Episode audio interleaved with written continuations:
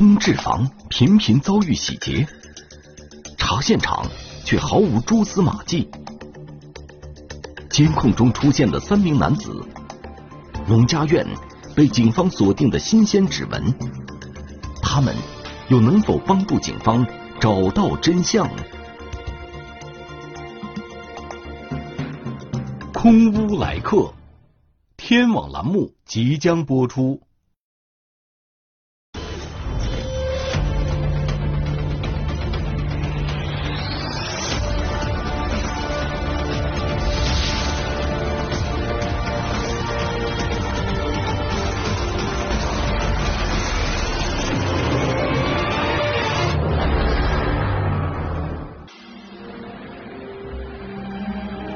王大爷居住在河南省驻马店市平舆县的王庄村。二零一八年四月十八日这天一早，王大爷来到了位于村东的儿子家。儿子儿媳已经外出务工了，所以王大爷就主动给儿子看起了家。当王大爷打开大门后，家里的情况让他大吃了一惊。这一眼看东西屋里拉的不像样子嘛，那电视电视没有，电视台电视台没有，那屋里东西捞的乱七八糟。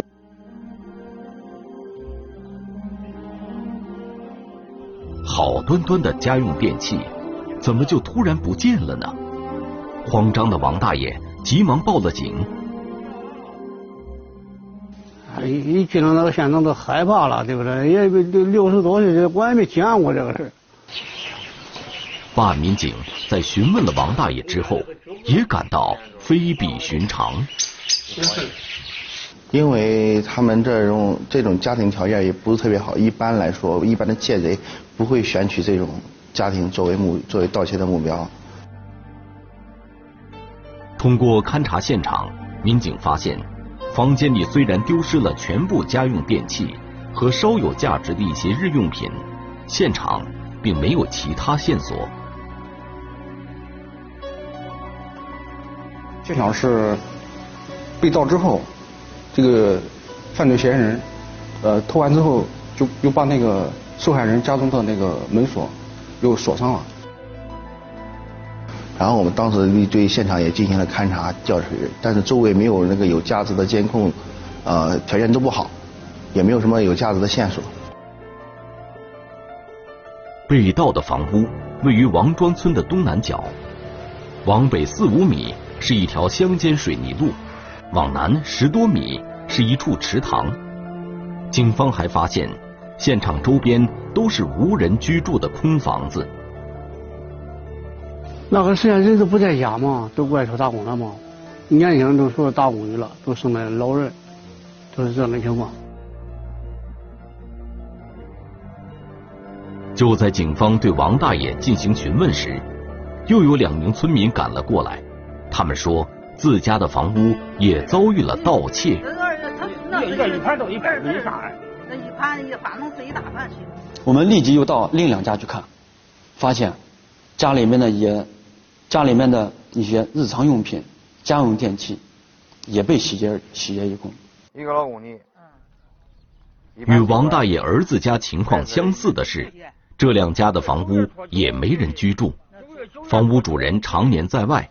平时由留守的老人或亲戚看管。经过我们勘察，这三家被盗的这个地形位置，都是处于这个村庄的角落，临着路边，交通非常方便。这样的警情并不少见，一段时间以来，这种洗劫式盗窃案屡屡发生。截至二零一八年四月，已累计发案三十多起。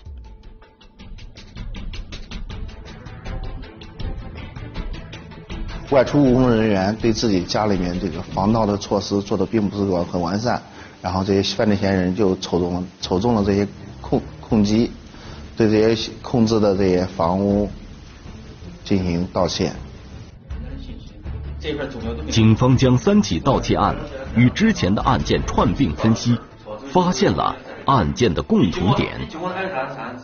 盗窃就是第一点就是偏僻，周围没有人，这是在农村，这是他们的共同的特点。虽然窃贼接连作案，可是警方在现场却没有找到侦破线索。这些案件都发生在农村地区。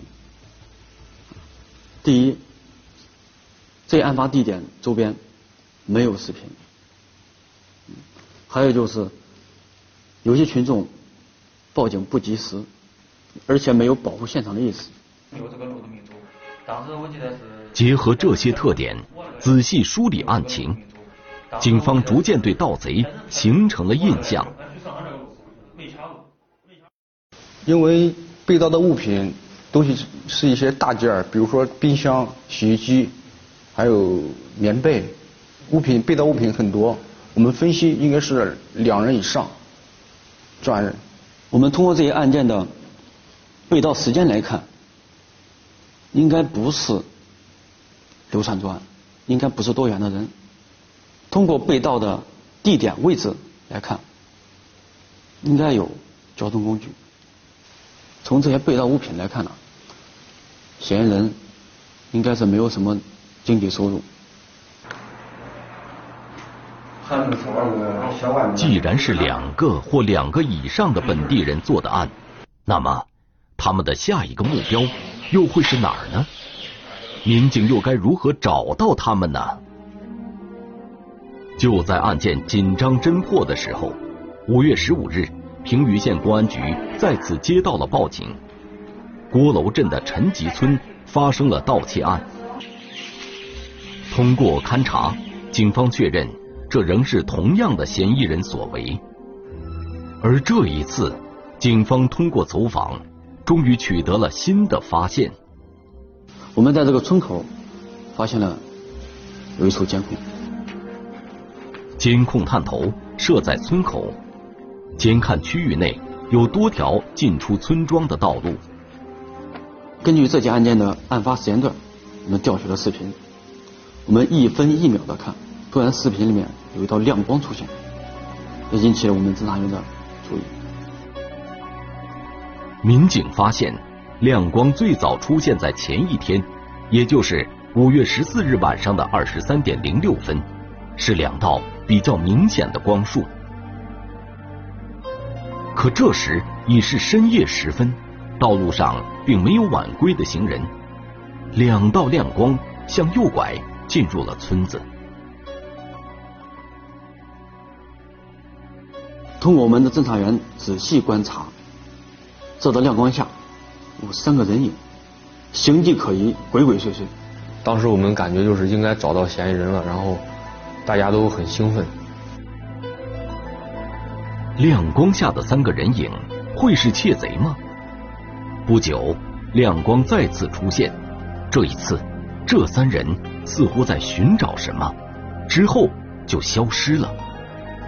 民警还发现，这伙人再次出现时，骑乘了一辆三轮车。最终，三个人在二十三点零九分再次消失了。三个人总共在监控画面里出现了三分多钟，而更让警方怀疑的是，三个人消失的方向正是通往窃案发生的方向。民警初步确认，三人具有重大嫌疑。由于农村地区的道路监控点较为稀疏，虽然警方扩大了视频追踪的范围，但仍然收效平平。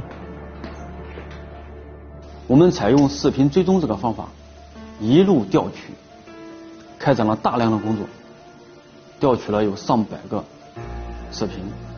每一个视频一点一点的看。嗯，其中就是排除了很多视频。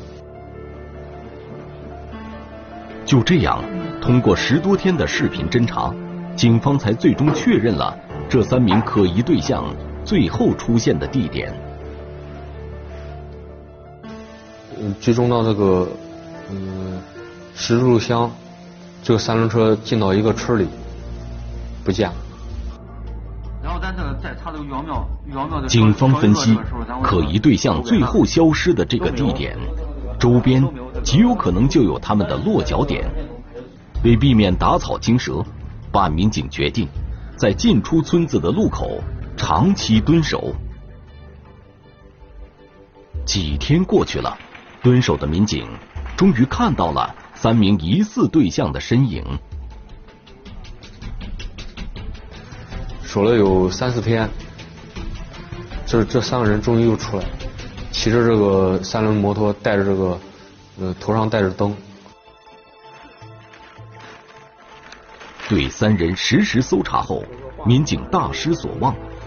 这三个人根本没有携带任何的作案工具，三轮车上放着的也都是一些常见的线圈和编织袋。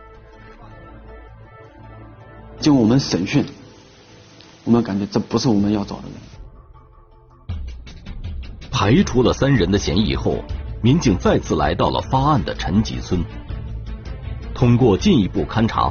民警发现，进入陈集村的路其实共有两条，除了村口装有监控的水泥路之外，还另有一条小路。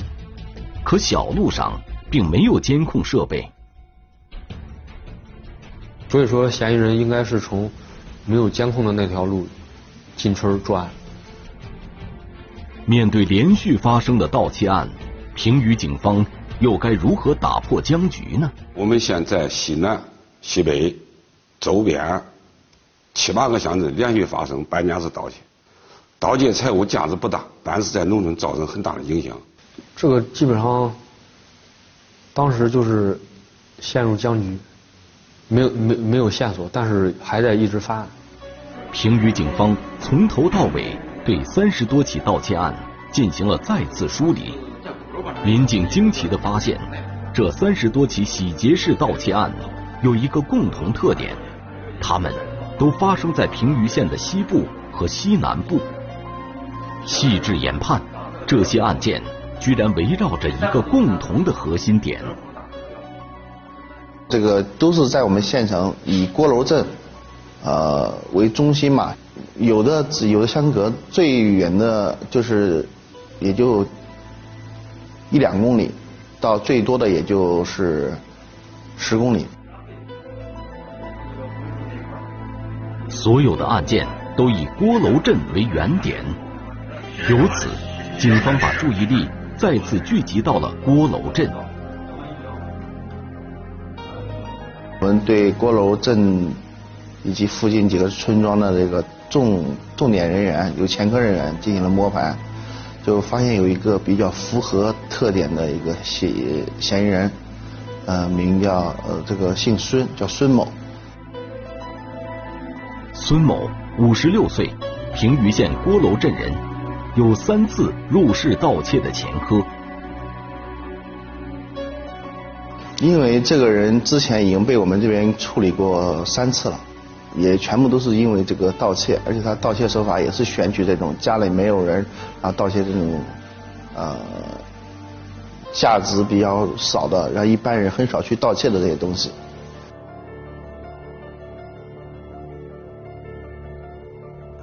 同时，更让警方怀疑的是，孙某之前的作案手法与接连发生的盗窃在手法上极其相似。呃，作案的手法以及他的跟我们推断的嫌疑人的年龄，包括家庭条件，呃，与我们推断的这像这个二零一六年以来的入室搬搬家式盗窃的嫌疑人的特征基本相符。再有，孙某的。居住呃，孙某的居住地点和案发地点都不远，所以说我们理由有理由怀疑是怀疑是他作案，所以对他进行了重点的这个摸排。可是，经过多日的工作，民警并没有发现可疑情况。这边调对他的掌握，他是每天就是在家里，他家里养殖，在家里养殖哄自己的这个孙儿，也一般没有怎么出门。就在警方对孙某进行重点调查时，盗窃案再次发生了，而这一次，孙某并没有作案的时间。所以说，我们觉得这个案件并不是他做的，可能另有其他人。这一次，被盗的住宅位于距离郭楼镇不远的万种镇。他家的也是在村边，村的东南角，周围这个人也都没有在家居住。同样的案件又发生了，这次我们的压力非常大。据失主向警方反映，自家院子里停放的一辆三轮车曾被人移动过，并且这辆三轮车的电瓶已经被人偷走了。所以我们的技术人员对这个动过的三轮车进行了这个仔细的勘查，最终，警方在三轮车的车把上发现了清晰的痕迹。最近两天，事主家并没有外人来过，而且三轮车是放在院子里，平时除了自家人，旁人不可能碰触到。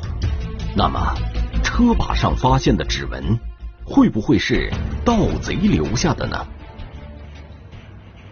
可是，民警在对指纹进行大范围查对之后，结果依然大失所望。进行比对，但是结果让我们侦查员再次跌入低谷，没有比中。这就说明，制造了多起洗劫式盗窃案的人没有前科，是一名新手。那么，这枚指纹的主人会是什么样的人呢？民警对这名窃贼的刻画是：平舆县本地人，年龄偏大，没有什么经济来源。不是，就是说以各种或就是。就是说会会不会以这个收购物品呢，在这些村里面来回这个走动，来进行这样白天的踩点和这个晚上的行动。但是我们对这个老百姓这个村里面的百姓进行这个调查的时候，并没有发现就是这样类似的人员。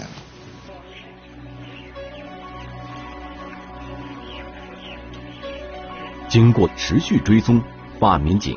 终于找到了一枚疑似嫌疑人所留的指纹，可是警方却完全不掌握这枚指纹的信息。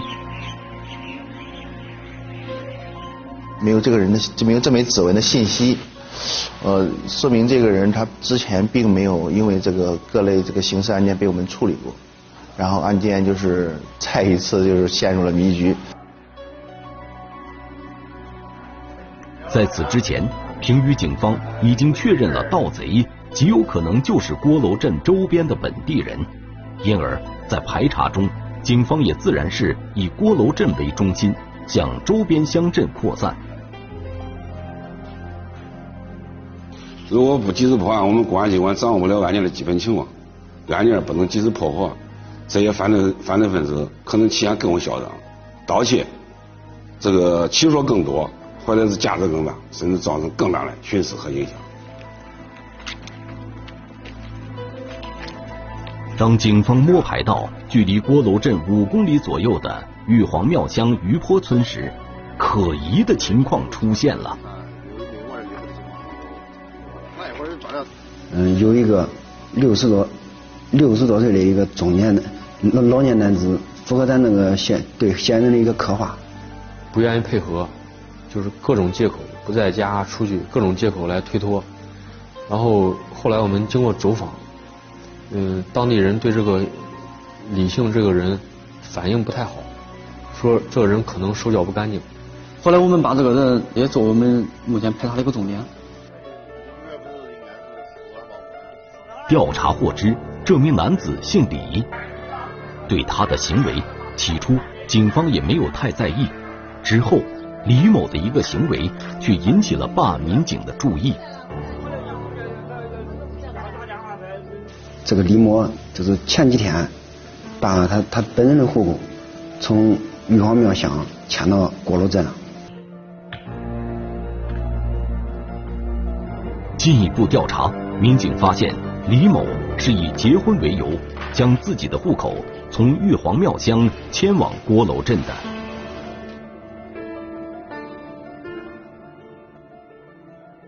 在我们这个平县这个一般的男方结婚一般户口不会去迁到女方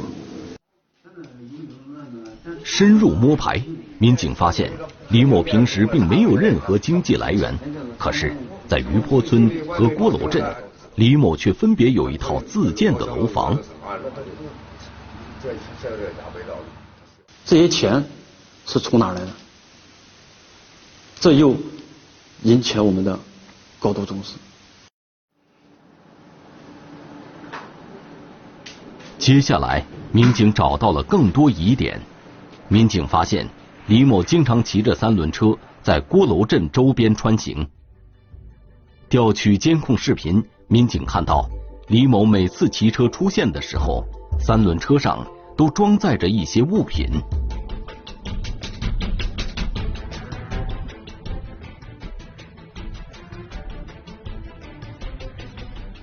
东西就是一些呃旧旧的那个被子，呃也也有那个呃冰箱啊或者彩电，这个东西跟这个搬家时盗窃丢的物品也也比较吻合。这样一来，李某的嫌疑更大，所以我们要想尽办法要提到李某这个他的指纹。民警决定对李某进行蹲守。经过多日的蹲守，民警最终在李某日常活动的地方提取到了他的指纹。在我们对他这个进行跟踪的时候，有一天就是他出门之后，呃，我们侦查员嗯秘秘密的到他家门口，在他这个门把手上提取到一枚这个李姓男子的这个指纹。经过比对，民警发现李某的指纹与之前案发现场警方所提取到的指纹完全吻合。嗯，经过指纹比对，确定李某就是我们西南片系列搬家式盗窃的主要嫌疑人。考虑到李某平时有两处居住地，为了保证抓捕成功，办案民警。制定了抓捕计划。你当时想着李某不在家，会扑空，案件一旦这个抓捕嫌疑人一旦扑空，嫌疑人就会就会外逃，那样对于咱这个破案就会增加一定的时间，就会有延长会延长破案。最终，民警对李某的两处居住地。同时进行了蹲守摸排。两天之后的二零一八年七月十七日早上八点多，当李某骑着电动车出现时，蹲守在路边的民警立即对李某实施了抓捕。上是上靠着站，靠着站，上换一个站，靠站待待会儿，两靠的，管你俩，拿来一个靠，这一个，这一个，来吧，抓名字。你开用对呗？放车，放车。干啥病都中，先走。可到案后，李某并不承认自己实施了盗窃。冯某一李某拒不承认自己进行了盗窃，他曾说他自己这个拉所拉的这些，就是就监控里面显示说拉到的这些东西，均是他下乡这个收购。废品收购来的。那上边，这都是是吧？呃，所有的被子。随后，民警依法对李某的居住地进行了搜查，发现了众多盗窃案中的大量失窃物品。证据面前，李某最终低下了头。犯罪嫌疑人李某交代。二零一六年年底之前，他一直在外务工，因为身体原因，二零一六年底便辞掉了工作，返回了老家。之后，由于断了固定的收入，李某便联合妻子冯某，开始打起了外出务工的村民们的主意。那都人都走了，可能家里有猫的，呃，人家不都在城市用不着嘞。就是有些破烂管换钱的，他们不要的，有有些这些东西，我他妈有时候收拾收拾，管管去卖钱。可是盗窃行为不仅没有让李某发家致富，还给外出务工的村民们造成了财产损失，极大的影响了他们的生产和生活，严重危害了社会治安。